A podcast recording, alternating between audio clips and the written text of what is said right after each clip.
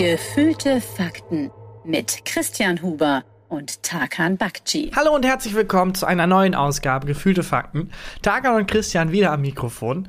Und äh, ja, ich muss sagen, ich bin noch ein bisschen, bisschen schock Schuck. Ich bin noch ein bisschen Schuck. Was heißt denn Schuck? ich bin noch ein bisschen Das klingt wie so ein. erschüttert. Äh, wie so ein, ja, ist es, aber ist es ein offizieller äh, friesischer Ausdruck? So, ich bin noch ein bisschen Schuck. Ich bin noch ein bisschen Schuck.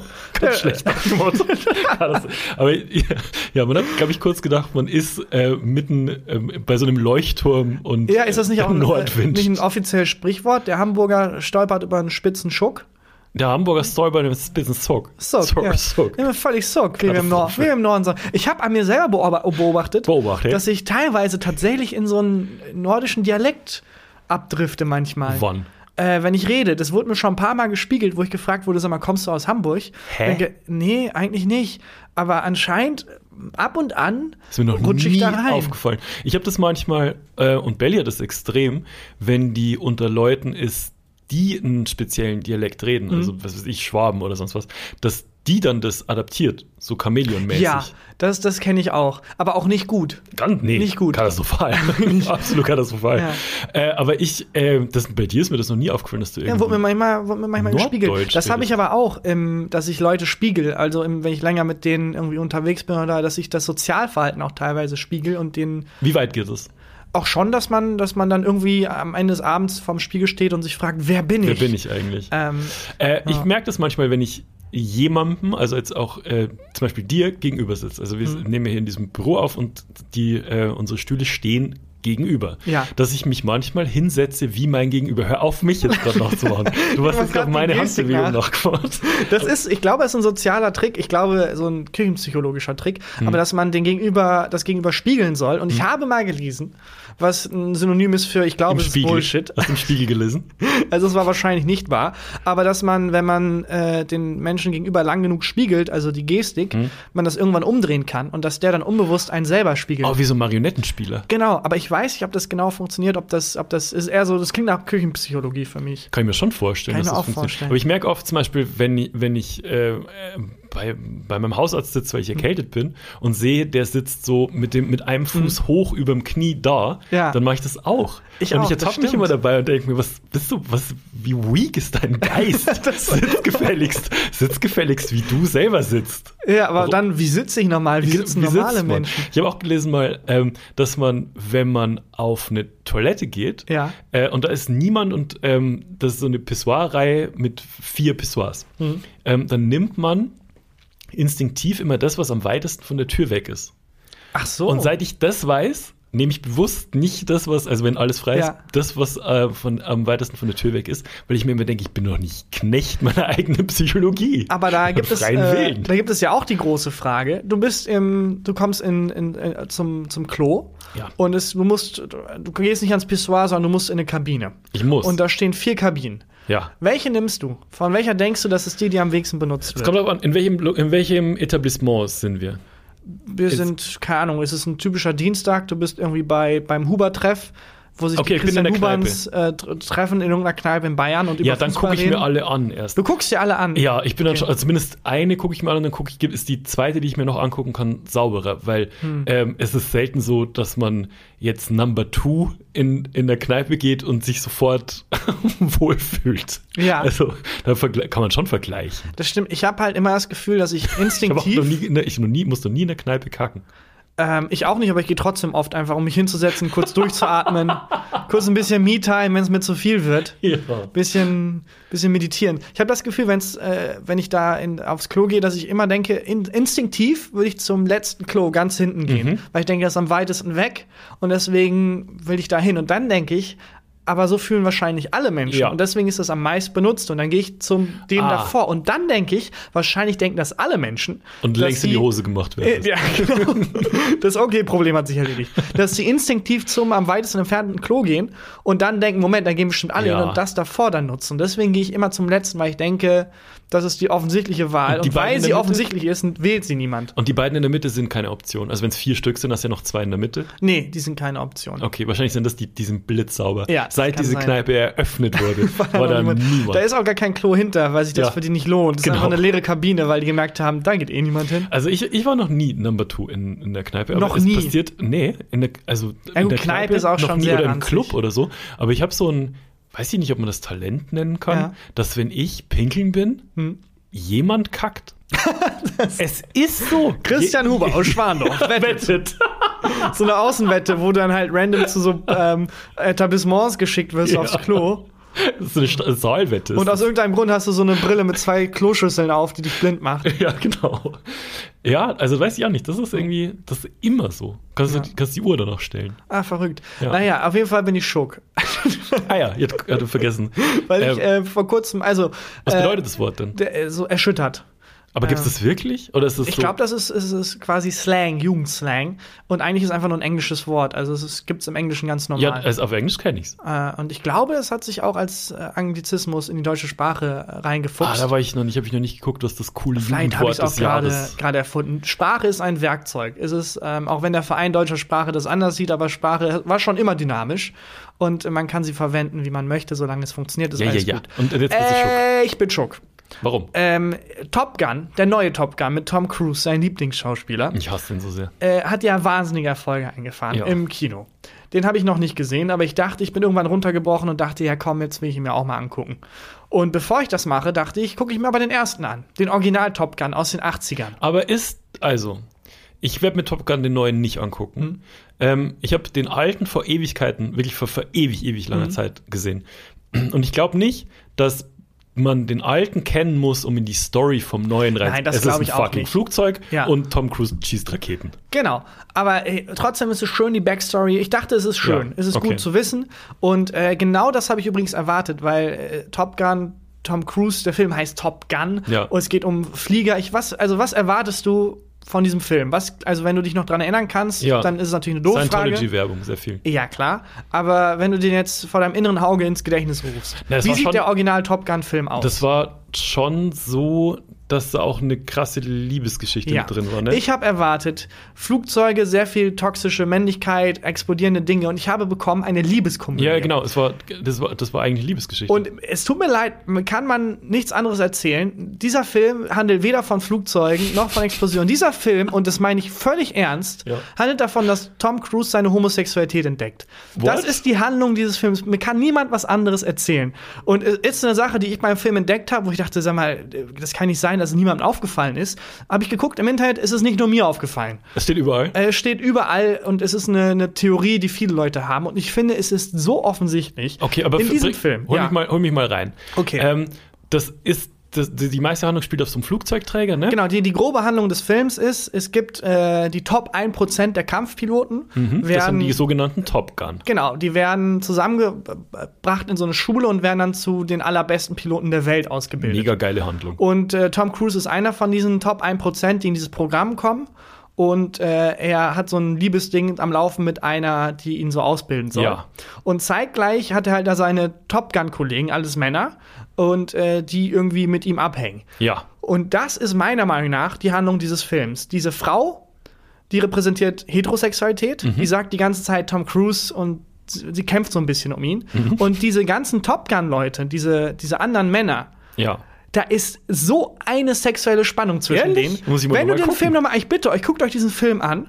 Und es ist, die reden auch nicht normal miteinander, wenn Tom Cruise und der, also der diese Gruppe repräsentiert, der quasi Chef von denen, der Ja. Iceman, äh, und Tom Cruise zwischen denen ist so eine Spannung. Wenn die reden, kommen die ganz nah aneinander. Oh. Es gibt sehr viele Szenen in Umkleidekabinen. Okay. Und der erste Satz, den dieser Typ zu Tom Cruise sagt, ist, und hast du schon rausgefunden? Und dann ist so drei Sekunden Stille und man denkt, was geht's, was rausgefunden? Und ich dachte, er meint, hast du schon rausgefunden, ob du homosexuell, ob du Gefühle für mich hast? Ja. Und dann sagt er, nein, ob du irgendwie, keine Ahnung, irgendein Bullshit. Aber er meint offensichtlich das.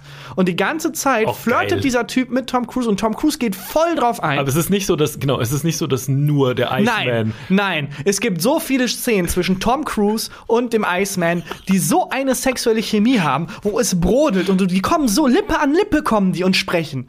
Und Also muss der sich flirten bücken, der miteinander. Iceman. Ja, der Iceman bückt sich aber sowas von. Und die flirten sowas von miteinander. Und die ganzen, den ganzen Film über springt halt Tom Cruise. Es ist wirklich eine Liebeskomödie zwischen dieser Frau und dem Iceman und weiß nicht. Und der Iceman und seine Jungs sagen, Tom, komm zu uns, komm zu uns, akzeptiere deine homosexuellen Gefühle. Und die Frau sagt aber, hey, ich bin doch auch schön. Und es gibt dann auch eine, also ich will Aber kann er nicht bi sein? Kann, ich, kann er nicht. Äh, ich glaube, er ist bi und es geht Ja. darum. äh, aber er verleugnet Beziehung- seine, seine homosexuelle Genau. Seite, verleugnet er. Genau, die verleugnet er. Und ich will nichts spoilern, aber in diesem Film geht es darum, Ich glaube, meiner Meinung nach, Top dass er Gun die spoilern. Es ist, der. Film ist von 83 Nein, oder so. guckt ihn euch an. Es gibt so viele Szenen. Es gibt eine Szene, in der ein Typ buchstäblich schreibt, ich brauche Ärsche, ich brauche endlich Ärsche. Wirklich. Das ist ein Zitat aus dem Film. Ich- Also ich habe ich hab mir das Zitat sogar notiert. Moment, ich, also ich, es ist wirklich, wenn man diesen Unterton einmal irgendwie wahrnimmt, dann ist der überall. Der, Aber hast du, hast du den Film schon mit ähm, der inneren Einstellung? Nein, nein. Wie ist es während des Films wie gesagt, ich habe erwartet, angesprungen? ich habe erwartet, dass es also wirklich, ich habe erwartet, es gibt es ist ein Actionfilm und ich Ja. habe wirklich bekommen eine Komödie, eine Liebeskomödie und Tom Cruise und sehr viel homosexuelle Spannung. Aber das ist doch ähm, bei ganz vielen Filmen so, auch bei 300. Ja, da aber springt einen auf jeden Fall, aber es ist, es quasi ist, was, an. es ist noch mal was anderes, weil es nicht nur auf einer visuellen Ebene Ja. passiert, was auch passiert. Oh, da auch gleich ein kurzer Exkurs zu. Ja. Aber es ist auch auf einer emotionalen Ebene mega wirklich. cool. Also Leonidas und sein sein sein Kollege, Mhm. die flirten nicht bewusst. Die sind einfach, die flexen ihre Muskeln. Ja. Aber Iceman und Tom Cruise flirten. Und das Zitat ist I want butts. I want somebody's butt right now. Da schreit ein Charakter im Hintergrund einfach. Einer von vielen Hinweisen darauf. Aber das heißt doch wahrscheinlich im Englischen, also das ist im Deutschen noch bestimmt so übersetzt, ich ähm, will jemanden den Arsch aufreißen, Ja, oder? ja, auf jeden Fall. Aber in dem Kontext, wo auch wirklich sehr viele geladene Szenen vorher kamen, war das wie ein Zugeständnis. Hm. Okay. Auch dieses, wo Iceman zu Tom Cruise geht und ihn fragt, have you figured it out yet? Also Ja, wirklich einfach mal drauf achten. Und äh, in, es gibt etwas im Film, das nennt sich The Male Gaze. Ich will jetzt nicht zu theoretisch werden, Was heißt aber Gaze? äh, so das Anstarren, der, die männliche Perspektive, der Okay. Blick. Und äh, man nimmt das nicht so wahr, aber wenn man einen Film sieht, äh, eigentlich ist die Kamera auch ein Charakter. Ja, ja. Ähm, wenn man jetzt einen Film inszeniert, die Art und Weise, wie Leute gezeigt werden, bringt auch eine Message rüber. Wenn zum Beispiel die Kamera von oben auf jemanden herabguckt, unbewusst denkt man direkt, oh, okay, dieser Mensch, den wir gerade sehen, hat einen niedrigen Machtstatus. Mhm. Wenn die Kamera von unten auf jemanden hochguckt, sofort, oh, hoher Machtstatus. Das ist nur ein Beispiel davon Extrem bei House of Cards Ja. zu beobachten. wie, wie Perspektive uns auch eine Botschaft geben kann. Und zwar äh, auf eine Art und Weise, die wir nicht bewusst wahrnehmen, aber die auf jeden Fall da ist. Ja. Und da gibt es etwas, The Male Gaze ist so eine Kritik, wo es heißt, wenn Frauen in Filmen gezeigt werden, dann werden die nicht so gezeigt wie Männer. Die Kamera zeigt die nicht einfach, sondern die zeigt die wie aus der Perspektive eines lüsternen Mannes. Oh du kennst okay. diese Einstellung, wo dann die, das Bein hochgefahren wird, es kommt so eine Musik und Frauen werden nicht einfach dargestellt, die werden wirklich angesabbert teilweise von der Kamera. Wobei das schon, also in neueren Filmen schon sich ein bisschen geändert hat. voll, auf Aber jeden wenn Fall. du dir so Filme von Mitte der 90er Ja, anguckst, auf da ist jeden extrem, Fall Ja. ist es immer noch da und man, wenn man darauf achtet, kann man es auch nicht mehr nicht sehen. ja, aber Was früher war es extremer als es jetzt Ja, ist. was mir bei Top Gun aber aufgefallen ist, dass es genau diesen Gaze Ja. auf die Männer gibt. Und das fand ich so verwirrend zu sehen. Die spielen zum Beispiel Volleyball. Es Mhm. ist eine Einstellung, wie die 10 Minuten Volleyball spielen. Und es ist einfach, wenn es Frauen wären, die das machen, würde es mir nicht auffallen, weil ich das so gewohnt bin, dass Mhm. Frauen halt so angestarrt werden in Filmen. Aber bei Top Gun war es wirklich so, das war wie so eine Jeans-Werbung und mit sexy Männeroberkörpern und geladene sexuelle Spannung. Es war einfach Sexobjekte in dem Moment. Und es passiert so selten, dass Männer auf diese Art dargestellt werden, dass es mir so aufgefallen ist. Und diese Szene, also Tom Cruise hat ein Date mit seiner, mit seiner Instructorin, mit dieser Mhm. Ja. Frau und er kommt zu spät, weil er gegen Iceman sexuell geladen Volleyball spielt. Und er muss sich richtig losreißen.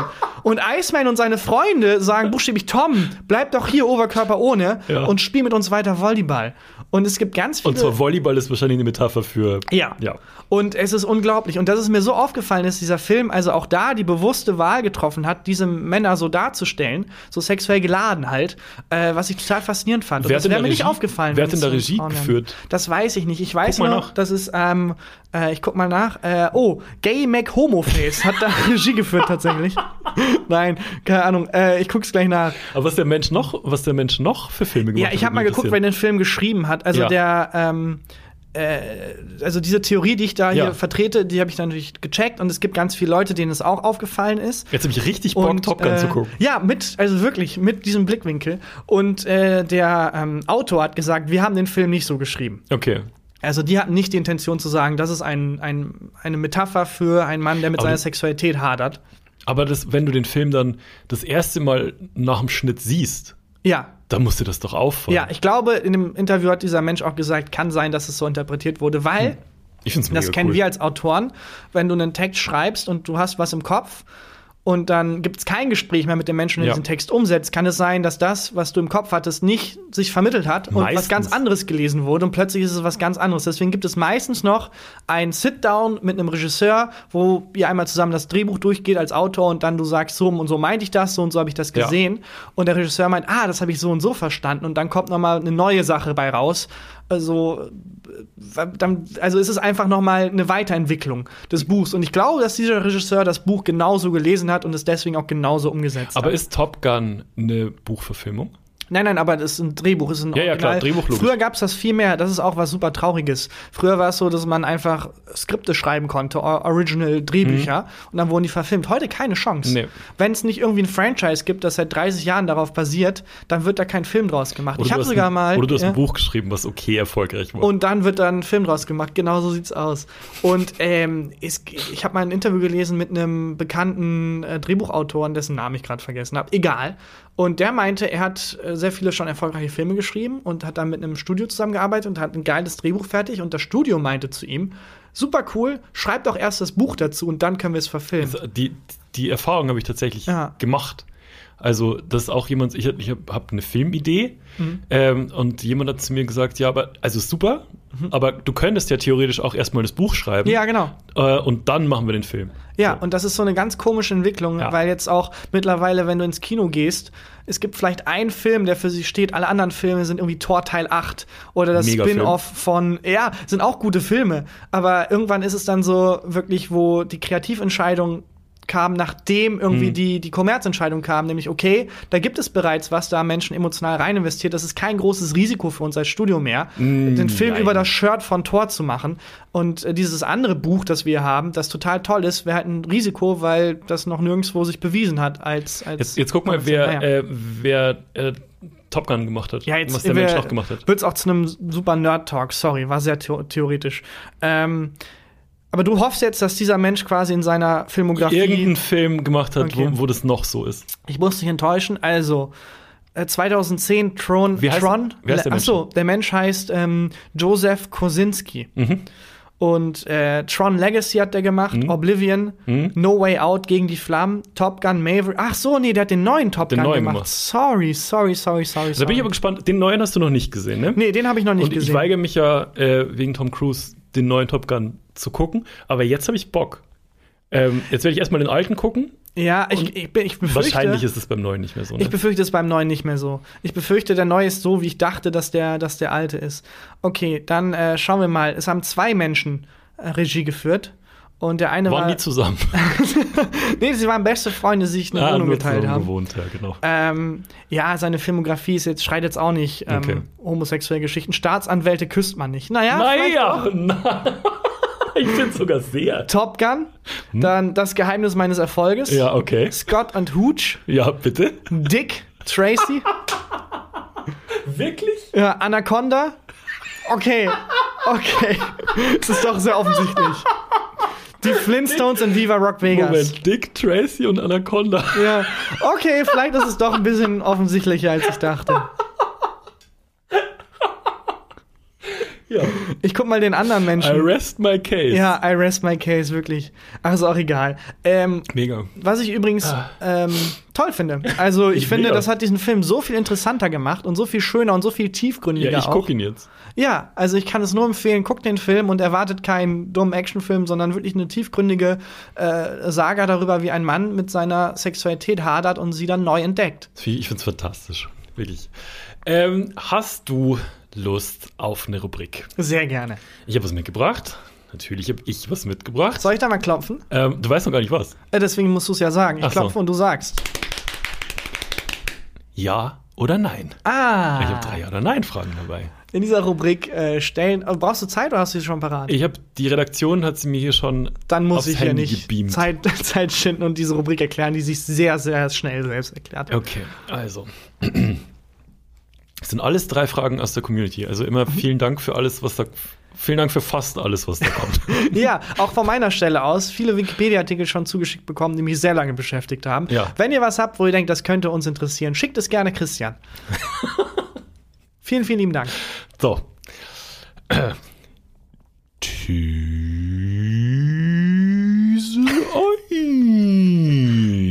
1. Ich stelle mir mal vor, äh, dass das, dass jemand zum ersten Mal diesen Podcast hört und bei der Stelle reinspringt. So. Äh, Pfandflaschen, Ja. die man aus Deutschland mit ins Ausland nimmt. Was? Wieder mit nach Hause nehmen, ja oder nein? Okay.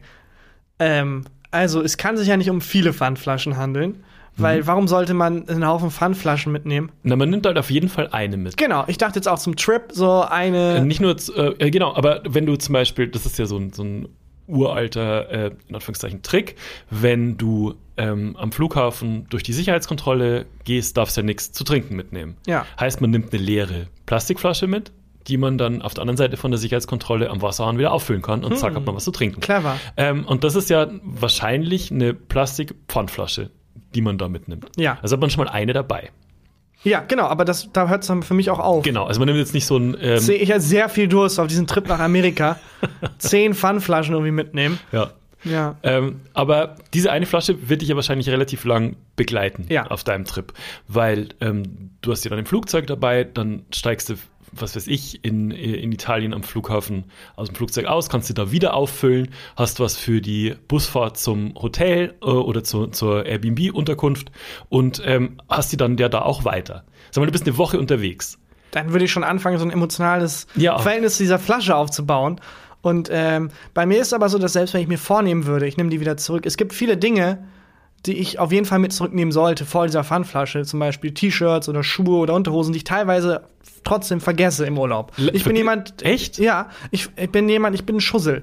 Ich lasse Dinge liegen, ich bin immer mit dem Kopf in den Wolken und ich glaube, ich könnte, selbst wenn ich es mir vornehmen würde, diese Flasche nicht so lange auf sie aufpassen. Aber es muss irgendeinen Moment geben, ähm, wo du die dann wegwirfst. Nein, es gibt einen Moment, wo ich die mit mir habe und dann ist sie plötzlich Ist sie weg. weg. und ich weiß nicht mehr wohin. Und ich Okay. hoffe dann immer heimlich, wenn sowas passiert, dass mir, weil mir sind schon sehr viele Gegenstände einfach so abhanden gekommen, dass die irgendwann schreiben und ich so eine Postkarte aus Paris kriege von dieser Pfandflasche, die sagt, mir geht's gut, Tarkan, ich habe mich selbstständig gemacht, aber in 99,9% der Fälle habe ich diese Sachen, die ich bei mir hatte, einfach irgendwo liegen lassen, dann überlegt, sag mal, Top Gun hatte irgendwie homosexuelle Untertöne, oder? Und das ergründet und war dann plötzlich woanders und die Sachen, die ich in der Hand hatte, sind weg. Was ist das Ärgerlichste, was du je im Urlaub oder in einem Hotel oder so verloren hast? Meine Freundin.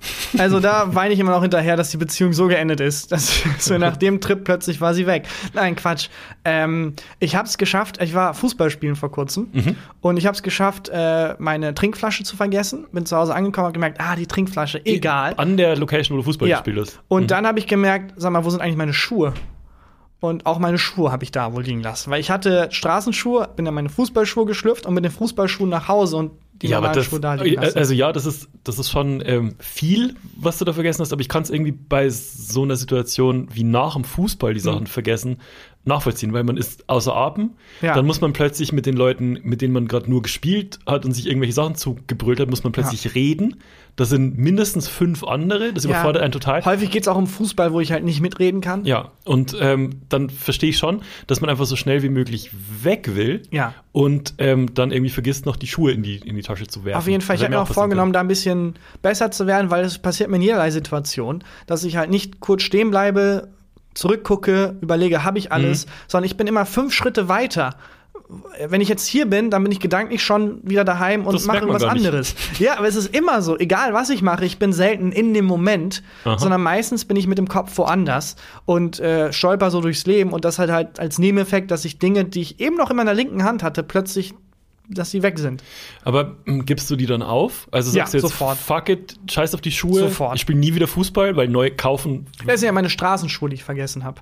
Ach so, du hast deine. Ich habe meine Fußballschuhe angelassen angelassen. und so nach Hause mit den Fußballschuhen. das finde ich gut, weil der Körper dann der sagt, ich habe ja schon Schuhe an. Ja, eben. Was soll, also passt ja alles. Ja, Ciao. Exakt. Ähm, nee, ich gebe sofort auf, wenn die Gegenstände halt so Pfandflaschen sind, wo ich denke, ja komm. Wie ist es denn 20 moralisch? Also wenn du jetzt überlegst, so eine Pfandflasche würdest du die, wenn du jetzt entscheiden könntest, du vergisst die nicht, Hm. Ja. ähm, würdest du die dann wieder mit heimnehmen und dann zu Hause ähm, beim Nein. Rewe in so einen Pfandautomaten? Wenn du wüsstest, wie viel, also, äh, okay, aber erst noch zu, wenn ich entscheide, ich vergesse sie nicht. Ich Hm. habe nicht die Macht drüber. Ich habe schon so viele Ja, ja. Regenschirme verloren. Das glaubst du gar nicht. Wie viele Regenschirmverschleiß ich in meinem Leben Ich schon sehe hatte. oft so Fotos, ähm, in, wo in so kleinen Gässchen in irgendwelchen malerischen Städten so als Kunstinstallation äh, aufgespannte Regenschirme Nee, über das die Gassen. meine. Das sind alles meine. Das sind alles ich auch meine, die ich alle mal irgendwann verloren habe. Ich Ja. habe eine Sache, ähm, ich habe AirPods geschenkt bekommen von Mhm. einer Person, die ich sehr mag, die mir sehr viel bedeutet. Meine Freundin. Ich weiß nicht, warum ich das jetzt so umschreiben wollte, Mhm.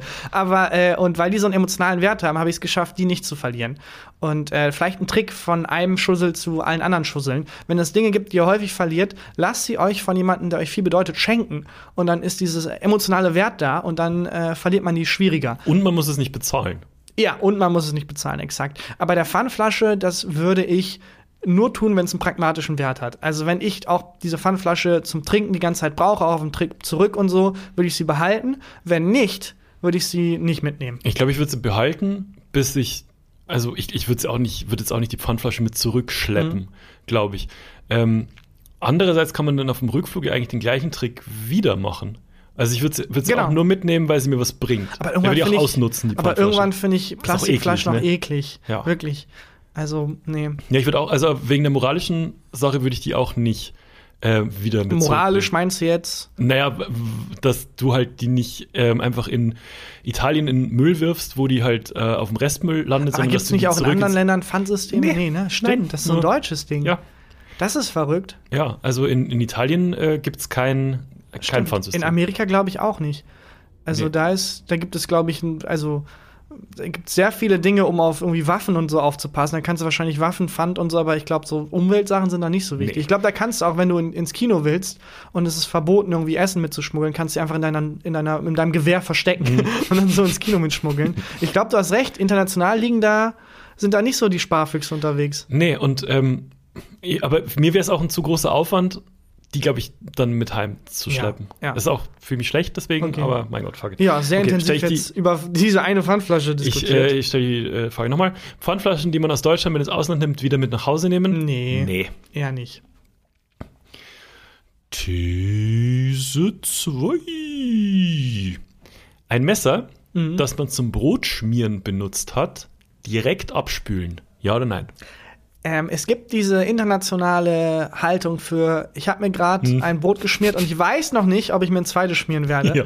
Und die sieht so aus, dass man das Messer so auf die Spüle legt, dass sie so halb drauf ist. Ja. Weißt du, ich meine, dass so die eine Hälfte in die Spüle reinragt, aber nicht, dass sie nicht in der Spüle, Aber Spüle drin ist. perfekt ähm, ausbalanciert ist. Genau. Also, dass es, genau, dass es nicht reinkippt, nicht rauskippt, sondern so quasi schwebt. Ja, und wenn es äh, Hieroglyphen als Schrift noch gäbe, wäre das die Hieroglyphe für vielleicht mache ich mir noch Mal ein noch zweites ein Brot. Sandwich. Vielleicht mache ich mir noch ein Brot. Ja. Ähm, aber sonst bin ich normalerweise so, dass ich dauernd, also wieder mit dem Kopf fünf Schritte weiter, dass wenn ich esse, dran denke, wie ich abspüle. Und Mhm. dann teilweise beim Essen schon die Sachen in die Spülmaschine reinräume. Ah, bist du nicht so, dass du, ähm, wenn du dir jetzt, sagen wir mal, du schmierst dir zwei Käsebrote, Ja. ähm, dann setzt dich auf die Couch, Hm. isst du nicht, also, sag mal, das der letzte Bissen Käsebrot Ja. ist noch übrig. Ja. Und du beißt rein und kaust. Kaust du nicht erst fertig, schluckst runter und gehst dann so Nein, in die Küche? Du ich- gehst schon während des Kauens. Ja, ich habe das Käsebrot in der Hand, während ich gehe. Und dann kaue ich es, während ich Sachen einräume. Also das klassische Käsebrot. ähm, ich bin jemand, der es dann sofort macht. Ich mag es auch nicht, wenn, also ich möchte, muss das dann sofort wegmachen. Also bei so ähm, Geschirr und sowas. Ich mag nicht, wenn das rumsteht. Ich will Mhm. Ich- es sofort weghaben. Ich will das auch, auch während des Kochens und so, Mhm. spüle ich schon parallel ab. Aber ähm, beim Essen konzentriere ich mich auf den Fernseher und Essen. Also da will ich dann wirklich zu Ende essen, bis ich dann, äh, bis ich dann abspüle. ja, ich mache halt alles gleichzeitig. Ich Hm. esse, spül ab und der Fernseher läuft im Hintergrund. Okay, dann äh, stelle ich die Frage nochmal. Ein Messer, das man zum Brotschmieren benutzt hat, direkt abspülen. Ja, wenn man keins mehr will. Sonst Ja. halt die internationale. Vielleicht mache ich noch ein zweites Haltung. Yes. Bist du ein Einweicher? Mm, Einweichen ist für mich das Prokrastinieren der Küche. Ja, genau so sieht's aus. Das ist so eine Ausrede zu, oh, ich, Wie stolz ich bin, ich dass ich. Prokrastinieren richtig ausgesprochen habe. Ist ja auch sehr konzentriert. ja. Ähm, aber dann lässt sich jetzt, erstmal, das muss erstmal fünf Tage einweichen in der ja, Spüle. Belly ist so. Das muss erstmal, die Pfanne muss erstmal einweichen. Ey, Ja. mein Fresse, das, da du hast ein Würstchen drin gebraten. ja, Ähm, aber so bin ich dann teilweise auch. Also wenn's, also dann ist es ja auch weg in meinem Kopf, dann weicht es gerade ein. Genau, dann kann ich ja gerade nicht abspülen, weil es Genau. weicht ja gerade ein. Ja.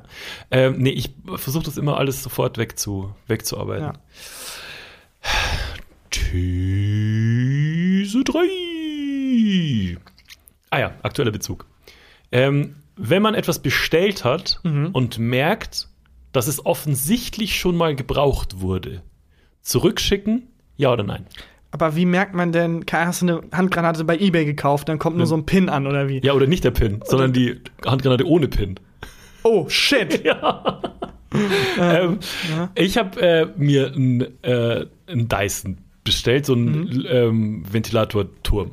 Ja. So, bei ähm, einem Elektromarkt, der heißt wie ein Planet. Und das ähm, Paket kam bei mir an und das ist nicht günstig, ne?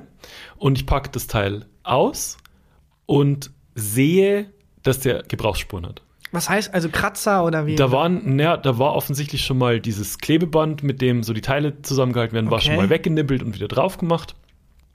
Ähm, es war ein Haar auf äh, einmal zwischen so einem Tesafilm und Äh. äh, ja, die, ähm, die äh, Gebrauchsanweisung war zerknittert. Also es war offensichtlich das schon ist mal mir noch gebraucht. nie passiert. Mir ist es auch das erste Mal so richtig, äh, richtig krass passiert. Ähm, ich habe das hab trotzdem aufgebaut, eingeschaltet, funktioniert einwandfrei. Also wirklich problemlos. Was machst du jetzt? Schickst du es zurück, weil es schon mal gebraucht wurde, oder behältst du es, weil es ja funktioniert? Das kommt sehr drauf an. Wenn diese Gebrauchsspuren wirklich nur dieses Haar sind und diese, also wenn's, wenn ich, wenn ich denke, ich kann es nach zwei Wochen vergessen, dann schicke ich es nicht zurück. Hm. Wenn ich denke, jedes Mal, wenn ich diesen Turm sehe, denke ich an dieses widerliche Haar, dann muss ich es zurückschicken. Ja, Aber so- ich bin sehr gut darin, Dinge einfach zu vergessen. ja, bei mir war es so, das, ähm, das Gerät wieder zusammenzubauen, ist wahnsinnig anstrengend, weil diese ähm, Verpackung ist eigentlich so ein großes 3D-Puzzle. Ja, dann vergiss Und dann, es. genau, ich war auch so, ja komm, dann Der Aufwand ist zu groß und der. Und es funktioniert ja, es ist ja Genau. nicht kaputt. Aber trotzdem finde ich es irgendwie auf der einen Seite ja verständlich, weil es werden ja Sachen zurückgeschickt, Ja. die ja dann Gott sei Dank nicht einfach verschrottet werden. Ähm, also es ist ja auf der einen Seite verständlich, dass man irgendwann mal ein gebrauchtes Hm. äh, Teil kriegt.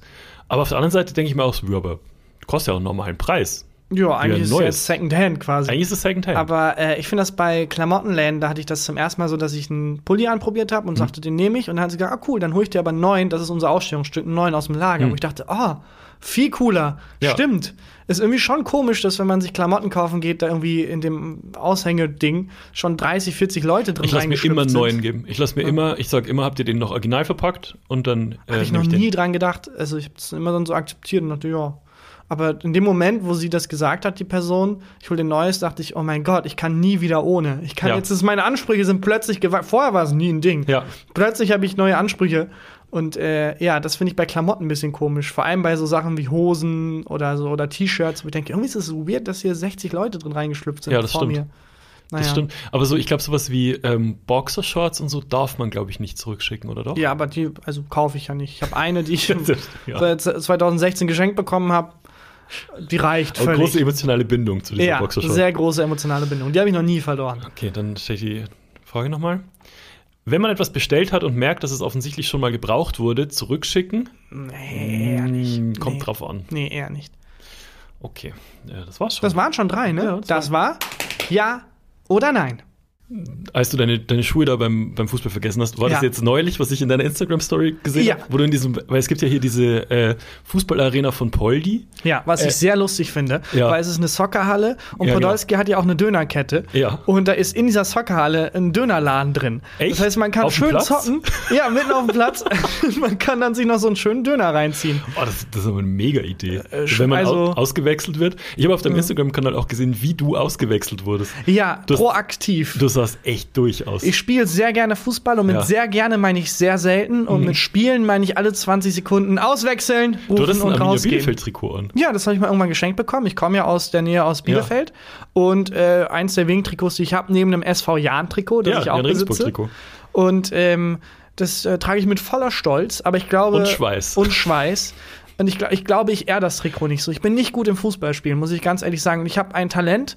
Ich bin immer der Schlechteste der Gruppe. Und Was heißt, das- du bist der Schlechteste der Gruppe? Also ich bin auch immer der Schlechteste der Gruppe, ist kein Talent. Ja, das, äh, der Unterschied ist, wenn die Gruppe sehr, sehr schlecht ist, Mhm. bin ich der Schlechteste. Und wenn die Gruppe sehr, sehr gut ist, bin ich, also ich passe mich dem Level an. Ja, aber- Ich ach bin so. nicht immer gleich schlecht. Das ich bin unterschiedlich schlecht, je nach Gruppe. Okay, also deine eigene Leistung steigert sich je nach Niveau mit Genau. den Leuten, denen du spielst, aber trotzdem bist du immer der Schlechteste. Schlechteste. Genau, wenn ich jetzt in der Nationalelf wäre, Ja. wäre ich ein Spieler, der da hingehört, aber der schlechteste in dieser Nationalelf. Würdest du die Nationalhymne mitsingen? Ist die wichtigste Frage. Ich kenne leider den Text nicht. Also ich könnte vielleicht so, ich würde das mitsingen, wie auf so Konzerten man so andere Songs Äh, mitsingen. Deutschland. Cause maybe. und so dann die Nationalhymne. Äh, Und Recht auf Freiheit. ja, falsch. Äh, Deutschland. Auch falsch. So, so will ich die mitsingen. Ja. Ungefähr. Ähm, aber du, ähm, hast jetzt mit den, mit wie vielen Leuten hast du da gespielt? Ich glaube, Soccer? waren zehn Leute in so einer Soccerhalle. Nee, elf oder zwölf waren wir. Also fünf gegen fünf mit jeweils einem Auswechselspieler in jedem Team. Ah, und mit Torwart oder ohne Torwart? Äh, mit Torwart. Mhm. Und äh, ich habe sehr schnell gemerkt, auch in der Halle, so die Luft geht aus. Ja, was heißt in der Halle? Ich finde ja fast so Kleinfeldspielen, so 3 gegen 3 oder 5 gegen 5, ist ja fast noch anstrengender als auf dem großen Ja, Feld. und ich finde auch in der Halle ist die Luft auch nochmal anders. Also es ist so eine ganz spezifische Hallenluft und die hat mir nicht gut getan. Aber magst du nicht diesen, äh, in, in so einer Sporthalle den Geruch von diesem Boden, also Nee. dieses leicht Gummi, leicht Wo- künstliche und so? Auch zum Geruch habe ich immer dieses Quietschen von Schuhen im Ah, Ohr. das ist doch voll geil. äh, ich, also Magst meiner, du das nicht? Nee, und es tut mir auch nicht gut. Ich bin nach zehn Sekunden dann völlig fertig. Wirklich. Ähm, also ich, ich mag diesen, diesen Geruch, weil bei mir triggert es immer, ich habe früher äh, Tennis gespielt als Kind und Jugendlicher und ich habe am liebsten immer in der Halle gespielt. Und ähm, diese ganzen Soccer-Arenen und so, das riecht immer wie die alte Und das war eine positive Erinnerung für dich, Ja. Tennis spielen. Ja, Tennis spielen war super. Ich habe als Kind, ich war, oh, vielleicht was, was du über mich noch nicht wusstest. Oh, Moment, war, Moment, Moment. was du über mich noch nicht wusstest. Dinge, die, du über mich noch nicht wusstest. Dinge, die du über mich, Dinge, das du über mich noch nicht wusstest. Äh, ich war äh, bei den Minikickern. Ich habe offiziell Fußball gespielt im Verein Echt? als Minikicker und ich hab's gehasst. Wirklich? Ja, Was ich hab's Minikicker? gehasst. Also wie alt ist man da? Ich glaube so sechs, sieben. Also Ja. wirklich mini, mini. Okay. Und ähm, ich hab's gehasst. Ich, äh, die, die Groß war mir zu groß. Ich habe das Spiel nicht verstanden. Ich habe die Leute nicht gemocht. Aber die Trikots, und warst du einfach nur sechs Jahre alt und hast bei der ersten Herren mitgespielt oder so? und war erstaunlich gut. Der schlechteste, aber immer noch. Wir brauchen noch einen elften Mann. Bakti. Ja. Dein Einsatz.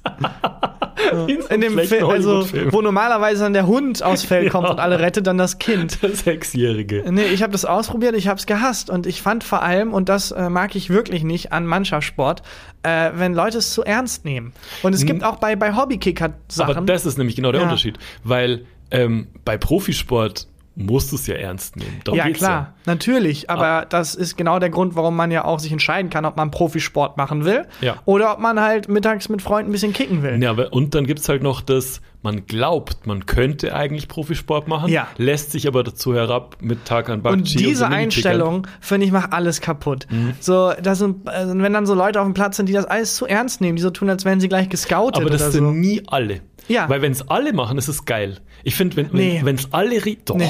alle richtig krass ernst nehmen, dann ist es Nee, mega geil. äh, ich finde, es gibt einen Unterschied zwischen ernst nehmen und, weißt du, was ich nicht mag, ist dieser Druck, der dann entsteht. Den mochte ich damals als Kind nicht, den mag ich immer noch nicht, weil man manchmal mit Leuten kicken geht, dann entsteht so ein Druck, dass jeder Pass äh, unter die Lupe genommen wird und man muss sich Ja, für jeden Pass, der nicht ankommt, entschuldigen oder halt hin und Aber zurück nochmal, keifen wenn es um was geht, ist es geil. Nein. Also wenn ich, äh, naja, wenn ich jetzt, wenn ich jetzt in einer Liga spiele, sagen wir mal, ich, ich bin in einer Landesliga. Auch da bin ich der festen Überzeugung, dass Positive Reinforcement Ja, natürlich. besser funktioniert als Super, was sollte der Pass? Ja, aber- Äh, du aber- kannst doch nicht und ich bin hier aber vorne das und es ist dein ja. Fehler, ist mein Fehler. Das hast Doch. du ja nicht gesagt. Du hast gesagt, wenn es Leute, wenn's Leute zu ernst nehmen. Genau, das ist für mich halt synonym Okay. als für zu ernst nehmen. Aber das stimmt, du hast recht. Ich Weil muss Ehrgeiz das- muss schon, wenn es um was geht, Genau. Alter, dann spiele ich mit Ehrgeiz. Auf jeden Fall. Ich muss es schon paraphrasieren. Wenn, äh, wenn dieser Ehrgeiz dazu führt, dass man sich ankeift und dass man die Standards hebt und dass man nicht sagt, äh, hier passt besser so und so, sondern sich halt einfach ankeift. Und das finde ich so, das ist dieses derselbe Spirit, den manche Väter am Minikicker-Turnierrand haben, Ja. wenn die irgendwie ihre Kinder anschreien. Wo ich denke, Alter, es soll eine positive Erfahrung sein. Hier geht es, man sollte nach Hause kommen und irgendwie Aber was einen ich netten ganz Tag mach, gehabt haben. was ich ganz gern mache, ist zu ähm, Fußballspielen von unterklassigen Mannschaften gehen, wegen der Fans. Ich gucke mir halt dann gern an, wie die sich komplett, äh, komplett daneben benehmen und komplett austicken und so. Wobei es eigentlich nur ein C-Klasse-Spiel ist und so. Ja. Das gucke ich mir mega gern an. Ja, ich habe als Kind bin ich gar nicht klar gekommen mit diesen Vibes. Ich dachte, wir sind einfach Freunde, die so ein bisschen kicken, aber bisschen und dann habe ich meinen Eltern auch. gesagt, ich hasse das hier und dann haben meine Eltern gesagt, oh, Go back to your own country. Und ich so, oh, sorry, falscher Block. Ich dachte, falscher Block, sorry. Und dann zu meinen echten Eltern gegangen und die meinten, ja, liebend gern, weil irgendwie zweimal die Woche dahin plus einmal am Wochenende Spiel. Ja, Gott sei Dank Fußball ist du scheiße. raus aus unserem Leben, wenn du Ja, das willst. perfekt. Und äh, ja, das, das ist mein Appell. Aber war das jetzt Ja. auch so, als du Fußball spielen Auch es ging. warst? Es, ging, es war, hat sich voll in, in, also es war okay. Ich finde, es gibt ja auch viele Hobbytruppen, bei denen ich jetzt schon Teil sein durfte, wo die Philosophie eben ist, wir haben, machen das jetzt zum Spaß. Ja. Und wenn so ein, der, ein guter Test für die Vibes ist, wenn jetzt so ein 14-Jähriger kommt und fragt, ob er mitspielen kann, ob die Gruppe dann sagt ja oder nein. Mhm. Und ich bin eher in Gruppen, die sagen, ja klar, es ist ein Spiel offen für alle und äh, es geht nicht darum, dass ich entdeckt werde als Nationalspieler, sondern ich kick halt ein bisschen. Ja, logisch. Und da bin ich lieber Teil von, als von Gruppen, die halt irgendwie Taktikbesprechungen in der Halbzeit machen und sich Ja, gegenseitig das- anscheißen, aber wenn jemand ganz was ehrlich, verkackt hat. Von sowas wäre ich, äh, wenn, genau, anscheißen, wenn man was verkackt hat, das mag ich auch nicht. Aber wenn es so ist mit Taktikbesprechungen in der Halbzeit, ich wäre halt gern so gut, dass das Sinn machen würde. Also wenn ich jetzt äh, für Fußball so viel Talent hätte, dass eine Taktikbesprechung in der Halbzeit Sinn machen würde, würde ich schon gern 5 gegen 5 spielen und alle sind super gut und alle sind super ehrgeizig. Klar, dann das finde ich mega geil. Genau, man kann ja auch ehrgeizig sein, ohne ein Arschloch zu sein. Ich glaube, das verwechseln viele Menschen. Viele Leute denken, äh, wenn ich jetzt laut schreie, wenn ich den Schuss verkackt habe, dann hab so äh, ist niemand mehr böse. Ich glaube, da ist auch viel Trauma mit im Spiel. Ich habe ein Trauma, was, was Fußball in der Halle angeht. Und zwar weiß ich nicht, ob ich es in dem Moment vielleicht auch ein bisschen zu ernst genommen habe. Das war noch in Regensburg. Mhm. Da haben wir auch mal 3 gegen 3 gespielt ähm, mit ähm, Kollegen, mit denen ich da im, im Funkhaus in Regensburg gearbeitet habe. Und ähm, in einer Mannschaft waren ähm, mein Kollege Daniel, ich und noch einer. Und in der gegnerischen Mannschaft waren äh, Stefan, Wolfgang und auch noch einer. Es geht in dieser Geschichte primär um Wolfgang und mich. Ähm, das war auch äh, Käfigspiel, äh, kleines Feld, kein Torwart. Also die, weißt du selber, Ja. die Tore sind dann so einen Meter hoch und, und äh, vielleicht eineinhalb Meter breit. Und es stand unentschieden. Und ähm, wir hatten nur noch so 30 Sekunden zu spielen oder so. Und ich dachte mir, komm, jetzt, ich will jetzt, wir gewinnen. Und hab sehr fest abgezogen beim Schuss. Wirklich, also ich kann, ich spiele schlecht Fußball, aber ich habe einen ganz guten Schuss. So. Und habe viel zu fest geschossen und habe Wolfgang auf die Nase, Ah. auf die Brille. Und es war in dem Moment, wo ich, wo ich geschossen habe, dachte ich so, oh mein Fuck, was, was zur Hölle machst Wie alt warst du da? Mm, 22 oder Oh, so. also war schon Und Wolfgang war, ein Schuss, Schuss. Okay. der, war der, der war halt so Zwölf. sechs, Minikicker. äh, das, keine Ahnung, der war halt so Anfang 40 oder so und die Brille war kaputt. Mhm. ah, scheiße. Und der hatte natürlich so, ah ja, kein Problem, kein Problem, aber der war stinksauer. Ja, und ich klar. habe mir auch gedacht, was zur Hölle Ja, war klar. da gerade los mit dir? Und äh, das verfolgt mich heute noch ab Ja. und zu. Also wenn ich ja, äh, wenn ich an das, gerade, ich kann auch gerade nicht ruhig, nicht ruhig sitzen. Mhm. Die Schuldgefühle auch. Ja, Schuldgefühle und so, so eine unangenehme Situation auch. Also ähm, Mhm. Voll. Ich bin ja oft am anderen Ende, also ich werde sehr häufig abgeschossen. Ja. Ähm, hab, bin einfach hab ein Talent dafür. Deswegen bin ich auch häufig, also ich bin oft im Tor und muss Mhm. Weil mich du nicht weißt, du bewegen. wirst angeschossen. Ja, und werde halt angeschossen. Also, boah, krass, voll die Katze. So, nee, ich bewege mich buchstäblich nicht. Hattet ihr jemanden in der Schule, von dem man wusste, heute ist wieder Sportunterricht und der kriegt safe irgendeinen Ball ab? Nein, aber äh, wir hatten jemanden, der es geschafft hat, äh, sich beide Arme im Sportunterricht zu brechen. What the Und fuck? äh, er ist gegen eine Wand gelaufen. Also wurde nicht provoziert oder so. Er ist einfach, Als Spaß. nee, einfach in, in der Aufregung. Ich weiß nicht mehr, was wir für ein, Sp- also was da, Habt das ihr war. Wandrennen gespielt? Und klassische Runde Wandrennen. Einfach gegen die Wand gelaufen, hat sich beide Arme gebrochen. Oh Gott.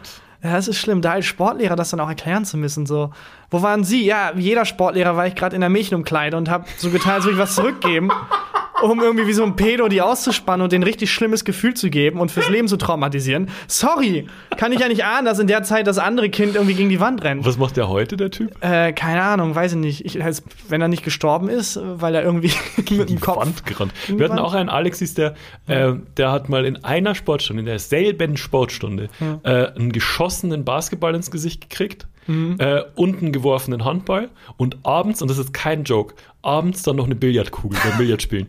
Hat du jemand die. Billardkugel einfach zu festgestoßen ist über den Rand und Alex ins Gesicht. Das war Ach der ein. Tag.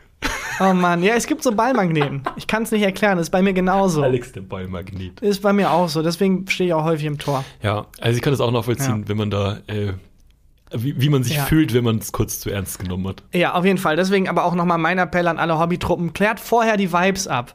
Weil ich glaube, es ist besser, wenn man das nicht vermischt. Ja. Wenn man nicht Leute vermischt, die es nicht so ernst meinen, mit Leuten, die es sehr ernst meinen, weil das ist für beide Kacke. Ja. Äh, weil ich ziehe auch die anderen Leute runter, die es ernst meinen, wo dann klar ist, wenn der, Bass an, wenn der Pass an Bakchi geht, ist der Ball weg. Ist ja auch scheiße für jemanden, der es sehr ernst nimmt. Der Passan Bakchi. Ja, und deswegen lieber erst vorher die Vibes abklären und dann. Aber äh, wo ich letztens war, war es war es ganz entspannt. Das war eher ein positives Hast du noch einen. Döner gegessen auch? Oder hast du Äh, in der Halbzeit einen Döner Ich habe mich auswechseln lassen und bin dann mit dem Döner zurück aufs Feld und alle so, was soll das? So, Laufen. Leute, jetzt nimm's, jetzt nimm's mal nicht so ernst. Ja, genau. Ähm, nee, das nicht. Aber ich habe, wie gesagt, meine Trinkflasche und meine Schuhe vergessen. Ja, nicht schlecht. Hättest du denn noch Kapazitäten für eine letzte Mini-Rubrik? Weiß nicht, ob mein Ehrgeiz da noch reicht, Tagan. Ja, aber das ist der Unterschied äh, zwischen jemandem, der ehrgeizig ist und Arschloch und jemand, der Und einfach nur nur ehrgeizig Arschloch. ist. Oder nur ein Arschloch. Genau. Ich würde jetzt zum Beispiel in der Situation sagen, du, wie du dich fühlst, es soll uns beiden hier Spaß machen. Ich bin so gespannt, was Ich du vorbereitet hast. Ja, toll. Dann äh, fangen wir an zu klopfen. Wikipedia-Artikel der Woche. Gibt's das, die Rubrik? Ja. Äh, ist ein ganz kleiner Wikipedia-Artikel, der ähm, nicht so wahnsinnig spektakulär ist, aber mich sehr zum Lachen gebracht hat. Okay. Und es geht um die große Michigan-Pizza-Beerdigung am 5. Große März 1973. Pizza-Beerdigung. Ja, The Great Pizza Funreal of Michigan. Ähm, Funeral. Fu- Funeral. Sorry, I put the fun into funeral. Ähm, und es ist genau das, wonach es klingt. Es ist eine riesige Pizza-Beerdigung. Und zwar hat ein Unternehmer, Chef von einer Pizzakette, ähm, 1973 von der Gesundheitsbehörde gesagt bekommen, sorry, die Pizzen, die letzte Lieferung kannst du nicht verkaufen.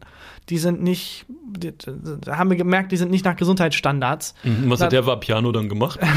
Ja, der hat gesagt, dann mache ich einfach weiter. War Und- die Kette in Deutschland auf. Genau.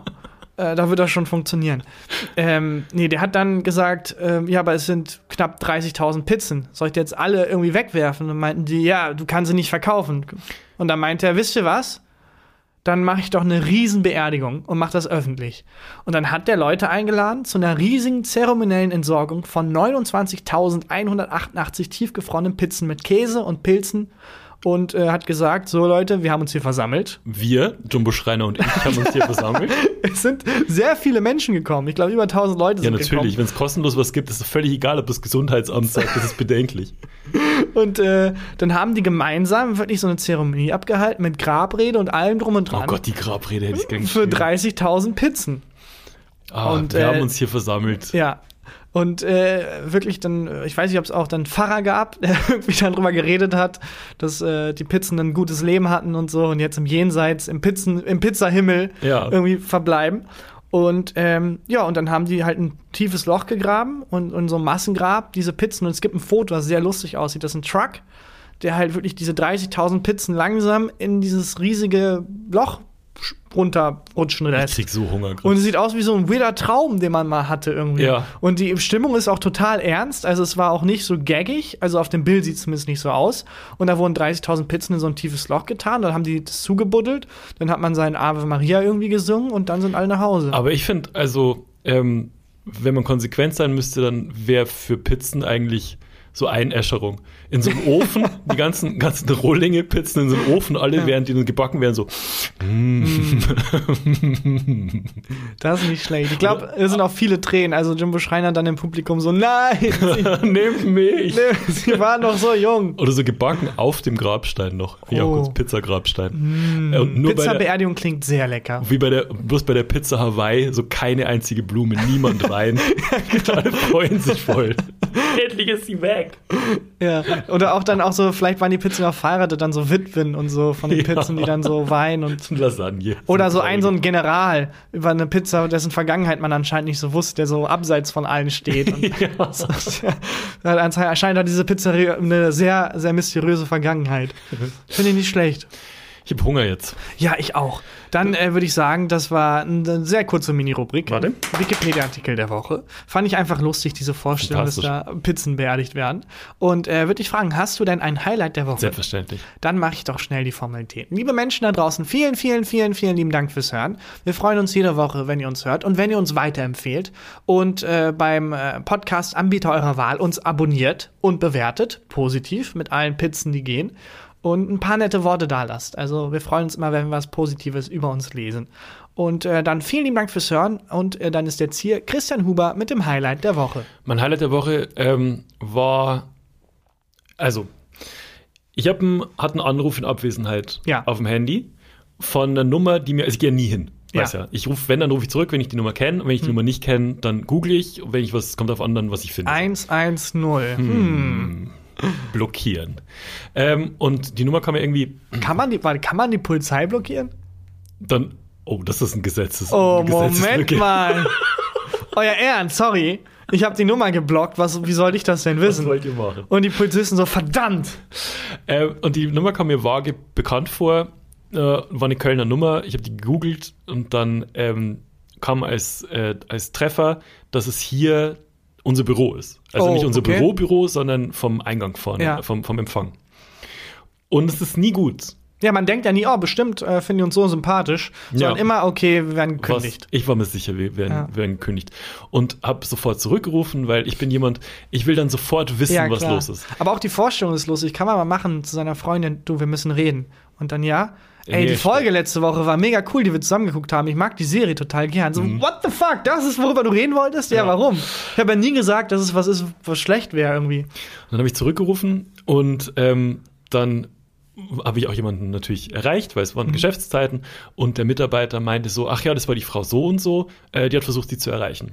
Ich so, ja, obviously hat die Nummer drauf, worum geht's denn? Ja, das kann ich Ihnen nicht sagen. Ich so, ja, aber Okay. okay, also wo, wo, worum geht's? Also Mhm. was soll ich jetzt machen? Ja, die ruft sie zurück. Okay, aufgelegt, eine Stunde gewartet, schlimmste Stunde meines Lebens. Ja, klar. Weil man, man rechnet ja nur mit dem, mit dem Schlimmsten. Natürlich. So. Und ich hatte echt keinen Bock jetzt, ich, wir fühlen uns hier so wohl. Wir haben uns ja irgendwie eingerichtet, die, die Suche nach dem Büro hat auch, war auch anstrengend so. Ich will kein neues Büro suchen. Habe aber parallel schon geguckt, wo sind denn noch Natürlich, Büros du bist frei. schon. Natürlich, ähm, nie ist das was Gutes. Äh, Selten, wenn jemand sagt zum Beispiel, ich bin kein Rassist, aber Ja. denkt man ja, jetzt kommt bestimmt nichts Rassistisches. Ja. Ich bin kein Rassist, aber Pizza schmeckt gut. Äh, ist doch nichts Rassistisches. Ja, habe ich ja gesagt. Ich bin kein Rassist, aber hör mir doch mal zu.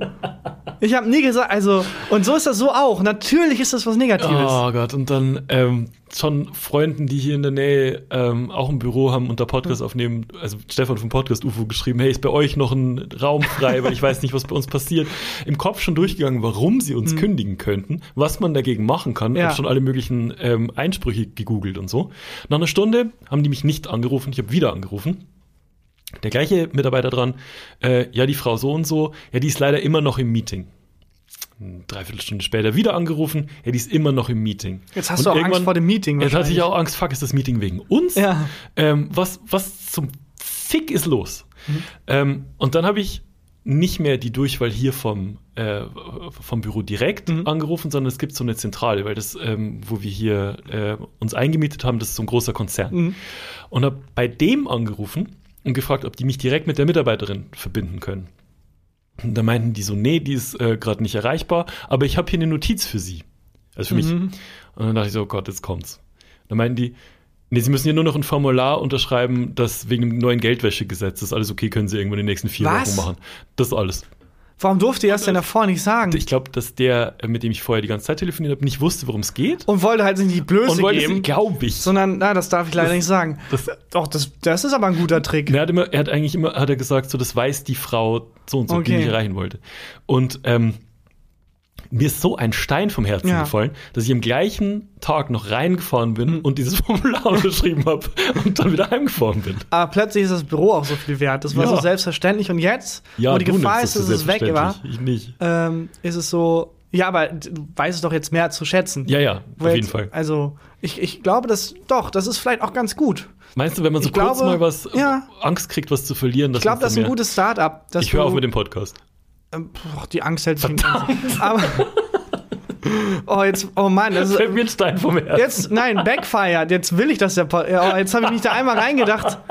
Nein, Quatsch, ich mache das hier sehr gern. Das würde Ja, mich ja, sehr ja, traurig ja. machen. Aber vielleicht ein gutes Start-up, dass wenn man das Gefühl hat, irgendwie, weiß ich nicht, ich bin so, ich bin weder zufrieden noch unzufrieden. Irgendwie bin Mhm. ich so äh, übersättigt mit allem. Einfach ein Start-up, dass du weißt nicht wann. Du weißt auch nicht, ob die das sind in dem Moment. Äh, in die Wege leiten, dass du kurz denkst, dass du etwas, was du hast, verlieren willst. Mhm. Und dann aber doch nicht. Einfach um seine eigenen Sachen wieder wertzuschätzen. Ist nicht schlecht. Ja. Finde ich auch Million nicht Dollar schlecht. Idee wieder. Finde ich super. Ja, das war mein Highlight der Woche. Und äh, das war die Folge für diese Woche. Bis Wir nächste- hören uns nächste Woche. Bis dahin, tschüss. Tschüss. Gefühlte Fakten mit Christian Huber und Tarkan Bakci.